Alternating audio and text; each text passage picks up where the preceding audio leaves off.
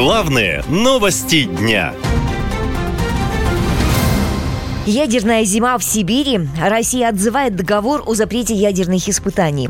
О том, что Россия отзывает ратификацию договора о всеобъемлющем запрещении ядерных испытаний, сообщил замминистра иностранных дел Сергей Рябков. Он сказал, что по-другому поставить страну в равные условия с США никак нельзя. Президент дал директиву отзеркалить то, что мы имеем сейчас в ситуации с США. Президент сказал, что отзыва ратификации будет достаточно.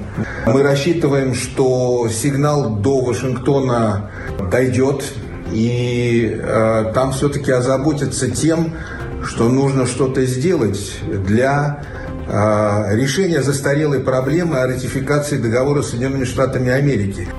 США не ратифицировали договор о запрещении ядерных испытаний, но соблюдают мораторий на испытательные взрывы ядерного оружия с 1992 года, говорят эксперты. Отзыв ратификации договора России, по их мнению, свидетельствует о том, что Владимир Путин, возможно, решил возобновить испытания межконтинентальных ракет, в первую очередь «Буревестника», оснащенного ядерной силовой установкой. Все предыдущие 13 попыток пусков этой ракеты, по данным западных разведок, разведок не были успешными, а как минимум один привел к катастрофе. Считается, что именно испытания двигателя от буревестника с радиоизотопным источником питания привели к взрыву на полигоне в Архангельской области в августе 2019 -го.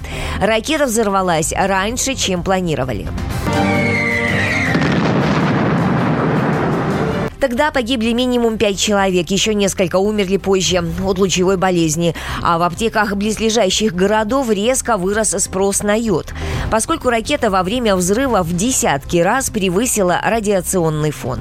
Паника была среди населения, и буквально там в считанный там час у нас все запасы йода, спирт содержащего, там 5% настойка, э, все препараты там йода марины, калия и иодида содержащие, все были скуплены. Именно поэтому ракету «Буревестник» физики-ядерщики окрестили летающим Чернобылем.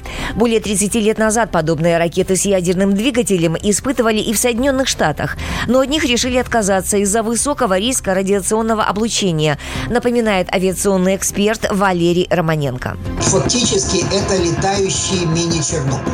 Летающий Чернобыль, да? Потому что после выброса, называемый радиоактивный выхлоп, да, он загрязняет атмосферу. То есть фактически это оружие для самоубийц. Если запустить такую ракету, на, сколько она будет летать, везде она будет оставлять радиоактивный след, который, ну, собственно, радиацией загрязняя местность на тысячи лет. По данным иностранных разведок, подготовка к ядерным испытаниям новой российской ядерной ракеты уже полным ходом идет на архипелаге Новая Земля. Об этом говорят спутниковые снимки полигона, сделанные в сентябре. Поэтому недавние высказывания Маргариты Симоньян, по мнению журналистов, могут быть не простой оговоркой, а подготовкой общественного мнения к ядерным испытаниям России. Если произвести в сотнях километрах на нашей же территории, где-нибудь над Сибирью, термоядерный взрыв, например, ядерный взрыв, то ничего не будет на Земле. Ничего такого страшного. Ни ядерной зимы, которую все боятся, ни чудовищной радиации, которая умрет всех, убьет всех вокруг, а кого не убьет, те умрут в течение 10 лет от онкологии. Этого ничего не будет. А что будет? Так это будет выведена из строя вся радиоэлектроника, вся цифра. После того, как это резонансное заявление растиражировали СМИ, а жители Сибири не на шутку испугались и, мягко говоря, возмутились предложением устроить ядерный взрыв над их территорией, Симоньян поспешила заверить, что ее неправильно истолковали и что журналисты распространяют фейки. Но как бы там ни было, эксперты обращают внимание на то, что любые ядерные испытания – это глобальная угроза. И в первую очередь для россиян, если Москва решит продолжить запуски. Наша лента. Веселим, сообщаем, удивляем.